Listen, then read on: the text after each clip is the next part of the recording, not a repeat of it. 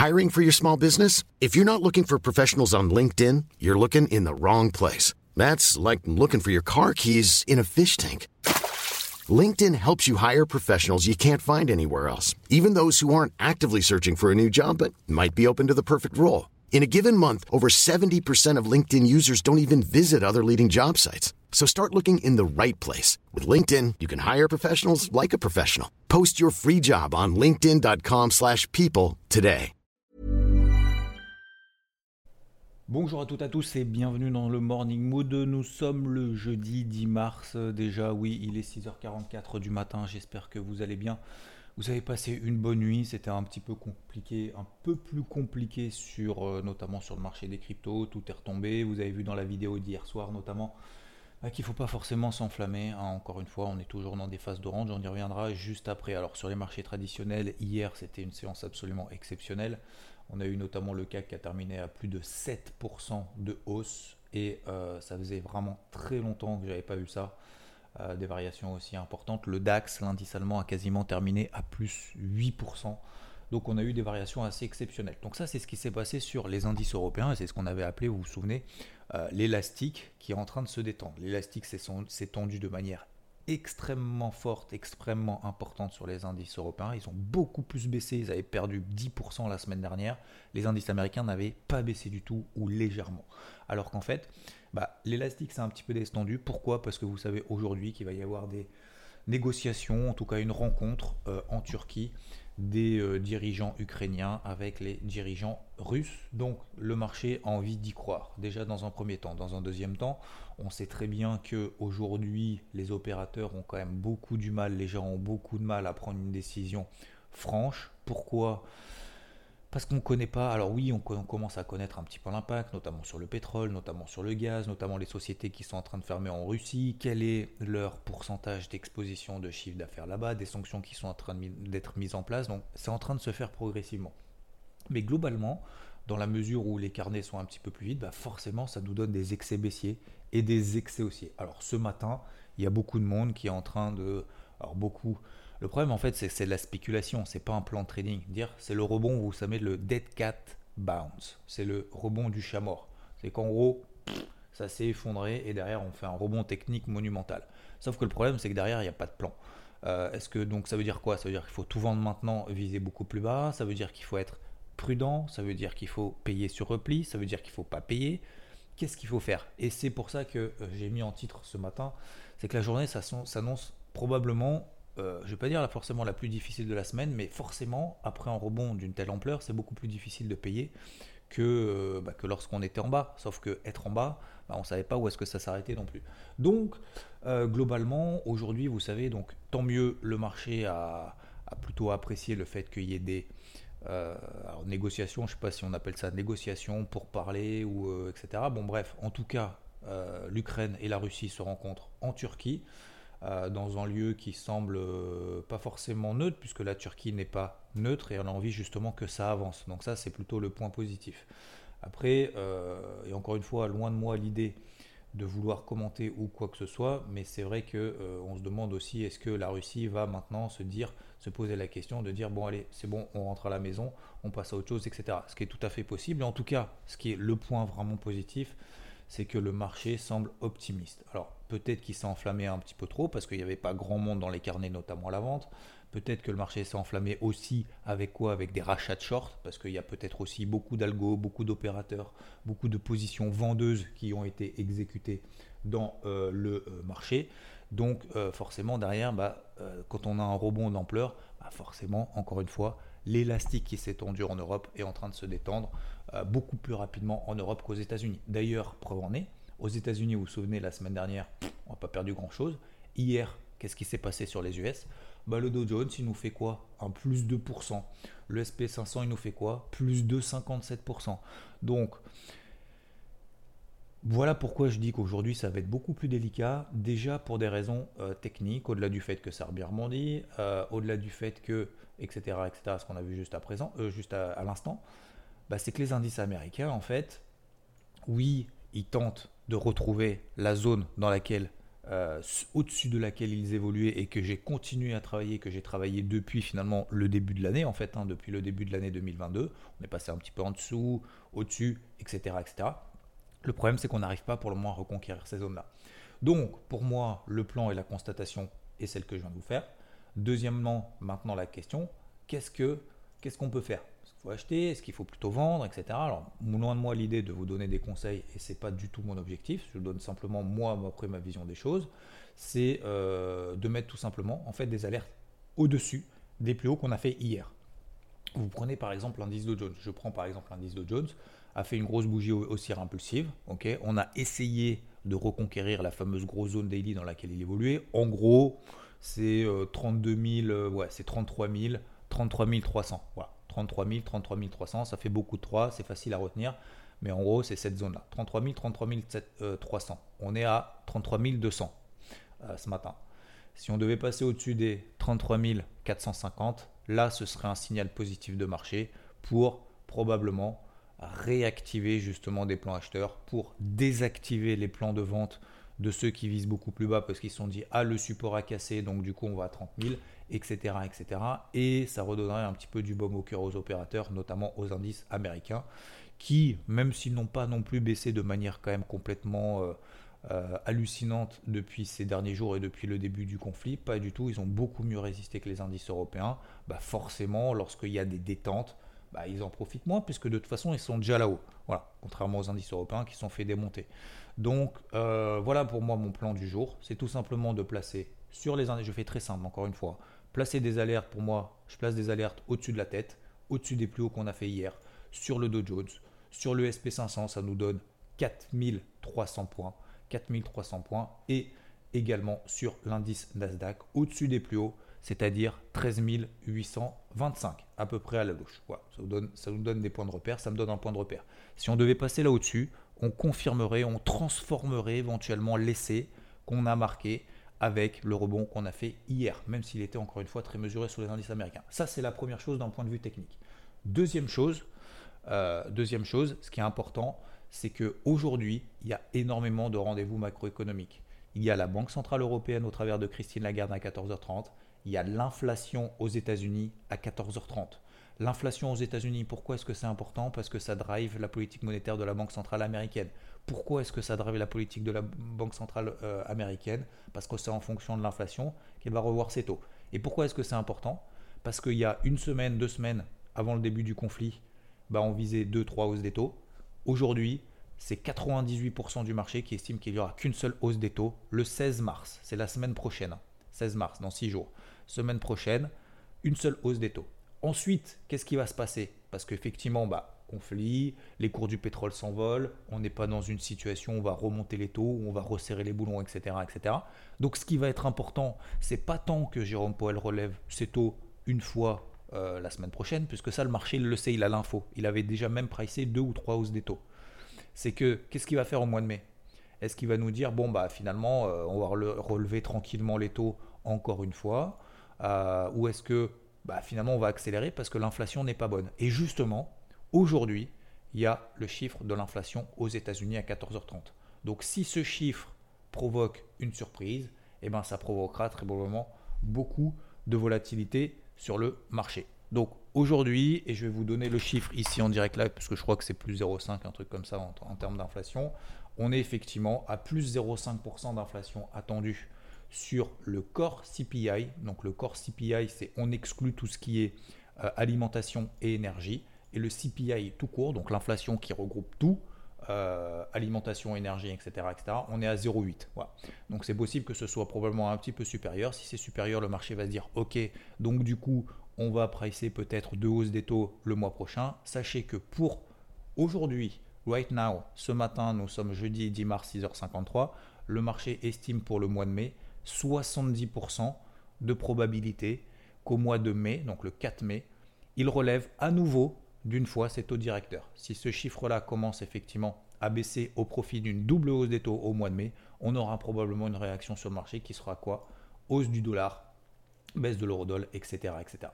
Donc pour le moment, moi, mon avis, et si je dois donner mon avis, c'est que euh, je pense pas que Jérôme Powell soit en mesure aujourd'hui, en tout cas aujourd'hui, euh, enfin même la semaine prochaine d'ailleurs, hein, peut-être la semaine prochaine on en saura plus, si euh, ça y est, il y a une désescalade du conflit et que, je ne vais pas dire que c'est terminé parce que ça ne sera pas forcément terminé, mais en gros que ça se calme un petit peu en, Ukraine et, franchement ça ferait du bien. et ben peut-être que voilà, Jérôme Powell va se dire ok euh, je vais quand même attendre de voir quelles vont être les répercussions, notamment de tout ce qui est euh, pétrole, de tout ce qui est gaz, quelles vont être vraiment les conséquences pour pouvoir ajuster ma politique monétaire. Et je pense qu'il sera, il jouera cette carte-là de je sais pas, je vais prendre les infos au compte-goutte et après j'aviserai la, j'aviserai la situation. Voilà, c'est simplement mon avis. Mais voilà. Donc globalement, aujourd'hui, hein, il y a beaucoup de, rendez-vous. Il y a également la Banque Centrale Européenne. Pourquoi est-ce que c'est important? Parce que derrière, on va avoir également euh, bah, le point de vue de la Banque Centrale Européenne au sujet de, des perspectives. Qu'est-ce qu'elle pense de l'impact sur la zone euro de tout ce qui est en train de se passer en Ukraine?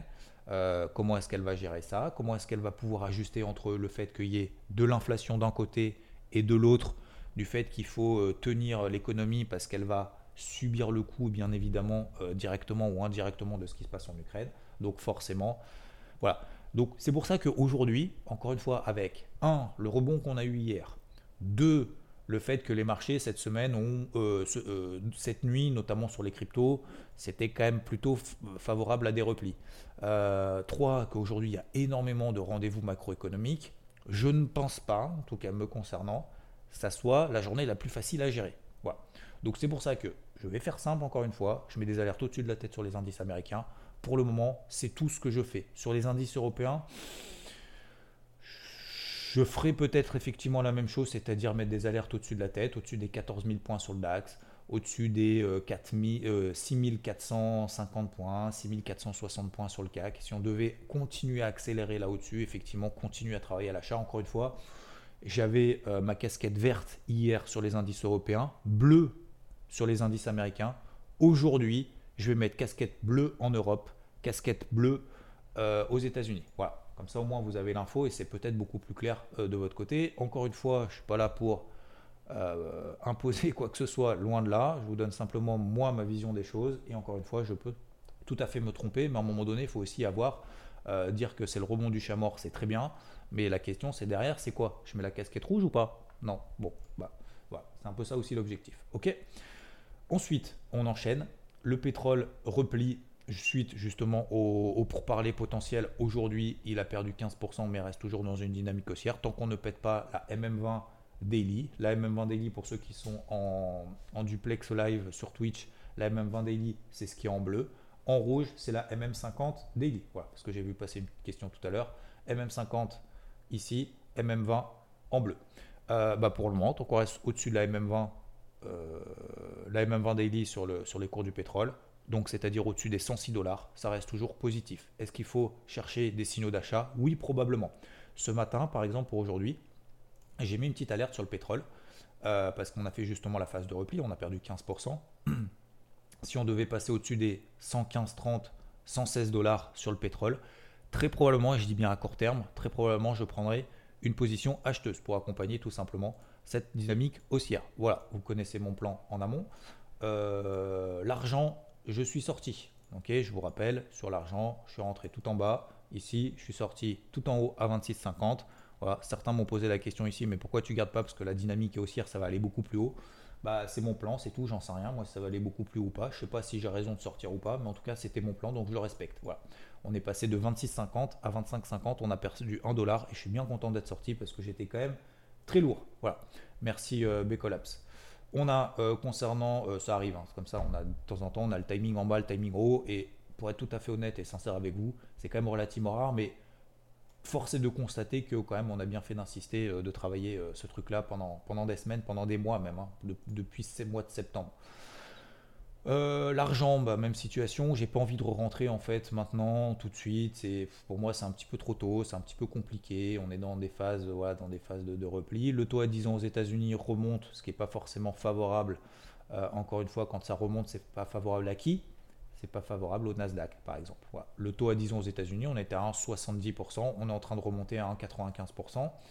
On a l'euro contre le dollar. Alors là aussi, j'ai chopé le timing incroyable sur les 1,0905. J'ai pris derrière un renfort sur les 1,0943 pour viser 1,1067. Donc 1,1070. On est aujourd'hui à 1,1060 au moment où je suis en train de faire le morning moon de ce matin. Est-ce que c'est parti Est-ce que c'est pas parti? J'en sais rien. En tout cas, moi, mon plan est relativement simple. On est sur les plus bas de 2015, 2016, 2017, 2020.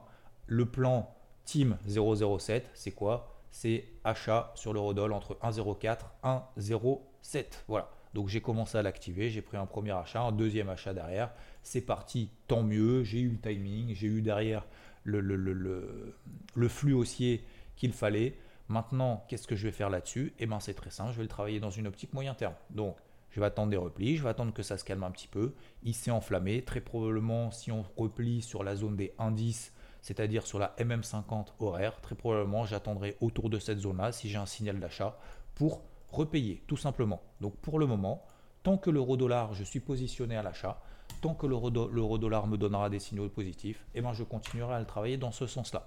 Voilà globalement pour moi les plans du jour. Bien évidemment, aujourd'hui, euro-dollar, attention, il y a inflation US égale impact sur le dollar, BCE égale impact sur l'euro. Donc forcément, quand on a l'euro sur le dollar, forcément, c'est le truc qui va bouger le plus vite. Donc moi, je suis déjà positionné, d'accord? Forcément, je ne vais pas prendre de position à 14h29 juste avant qu'il y ait tous ces éléments-là. Euh, qui est Christine Lagarde qui parle et qui est l'inflation aux États-Unis. Je verrai après. Si on est en 12, je suis content, je suis déjà à l'achat. Si ça retombe, je suis content, je vais pouvoir le travailler à l'achat si j'ai des signaux positifs. Mais là, aujourd'hui, maintenant, c'est trop tard. Donc c'est pour ça que c'est dans les moments un peu plus, on a l'impression que c'est dans les moments difficiles qu'il faut agir. Oui, effectivement, c'est dans les moments difficiles qu'il faut agir. C'est quand le silver est tout là-haut qu'il ne faut pas commencer à se dire ah mais ça y est, c'est aussi, il faut que je rentre à l'achat. Non, c'est maintenant qu'on doit prendre une décision. C'est pas euh, oui, peut-être que machin, etc. Non, c'est maintenant qu'il faut prendre une décision. C'est pareil sur l'eurodoll. C'est quand il est en train de s'écrouler, qu'il arrive sur une zone clé et qu'il commence à donner des prémices de signaux positifs qu'il faut y aller. Là, le problème, c'est que si on n'est pas allé sur les 1,0905, qu'est-ce qu'on fait aujourd'hui? On achète dans le sens de l'impulsion ou on vend dans la tendance baissière? Voilà. Je vous laisse euh, répondre à cette question avant l'inflation aux États-Unis à 14h30. C'est très difficile. Euh, et je le dis pas voilà, de manière ironique ou quoi que ce soit, c'est vraiment difficile. Ok, voilà. Et enfin, concernant les cryptos, alors c'est ce que j'ai expliqué hier soir sur, euh, dans ma vidéo euh, sur la chaîne YouTube. Ok, euh, bah oui, on a eu des rebonds de plus 10 à droite, à gauche, etc. etc. C'est beaucoup plus difficile. On est toujours en phase de range. On a toujours cette foutue MM50 au-dessus de la tête sur la capitalisation totale. ça commence à être pénible, mais en même temps, c'est comme ça, on le sait. Et euh, c'est exactement la même chose sur le Bitcoin. Bah, on est toujours dans le range. Hier, effectivement, on a fait du plus 8. Ce matin, on fait du moins 6. Bon, bah voilà, hein, la lessiveuse, je crois que hein, qu'elle elle fonctionne bien, la lessiveuse. Hein. Il n'y a pas de problème de pièces. Il n'y a pas besoin de changer les pièces. Ça, c'est pas, ça, c'est pas un souci. La lessiveuse, elle marche bien. depuis, euh, c'est du euh, Deutsche Qualität. On est euh, en dessous de 1420 sur, euh, sur l'Ethereum, 3007, 3002 pardon, sur, euh, sur l'Ether au-dessus. le Bitcoin en bas c'est 35 000, en haut c'est 44, 45 000. Bah voilà, on continue. Donc on panique pas quand ça baisse. On arrive proche de la borne basse. On peut tenter des choses si on a une poche de gestion active pour pouvoir se permettre de payer. Et quand on arrive proche de là-haut, bah, je suis pas sûr que ce soit le moment de s'enflammer. Donc, euh, bah oui, effectivement, on allège. On n'est pas sûr que ça pète pas, mais en même temps, il y en a d'autres derrière en portif qui, qui, courent. Donc, si jamais ça devait vraiment repartir, il y a le temps, il y a le temps, il y a le temps.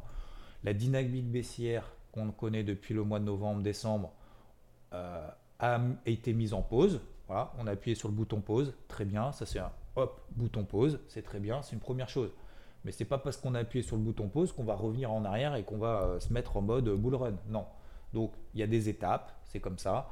Euh, ça fait partie du game et c'est difficile. Voilà. Donc soit on est en mode warrior, on essaye de payer les bornes basses, on allège à plus 10, plus 15, on sécurise, on se fait stopper, on recommence, on prend, on allège, on sécurise, on se fait stopper, on reprend, machin, etc. Soit on est dans cette optique-là parce qu'on a envie parce qu'on veut travailler sa psycho, sa technique, son money management, sa façon de faire sur les marchés, ses graphiques, etc.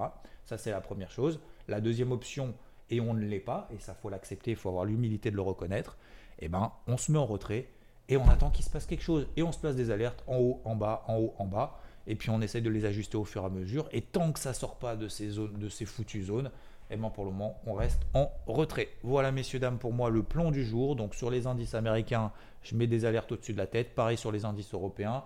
Euh, L'eurodoll à suivre, le pétrole également juste au-dessus de la tête si jamais il a envie de repartir. L'argent, l'or pour le moment, je laisse tomber, je suis sorti. Je ne vais pas re-rentrer là maintenant au bout d'un jour et demi alors que je viens à peine de sortir des grosses positions et ça fait des mois que je le bosse. L'eurodoll, on verra bien ce que ça donne après euh, Christine Lagarde et après l'inflation aux États-Unis. Le, les cryptos, bah, on continue à travailler comme on le fait. Ça monte, on n'euphorise pas, ça baisse, on panique pas. Je vous souhaite un très bon jeudi 10 mars, une très belle journée, une très belle route pour celles et ceux qui l'écoutent, notamment sur podcast, euh, en voiture peut-être, en métro, en tram ou euh, je ne sais pas euh, dans quel moyen de locomotion est-ce que vous êtes, peut-être dans votre hélico ou dans votre jet privé. Je vous le souhaite en tout cas, je vous souhaite en tout cas avant tout une très belle journée. Merci à celles et ceux qui étaient en live ce matin également en simultané sur Twitch. Ciao Even when we're on a budget, we still deserve nice things. Quince is a place to scoop up stunning high-end goods for 50 to 80% less than similar brands. They have buttery soft cashmere sweaters starting at $50, luxurious Italian leather bags, and so much more. Plus, Quince only works with factories that use safe, ethical, and responsible manufacturing. Get the high-end goods you'll love without the high price tag with Quince. Go to quince.com/style for free shipping and 365-day returns.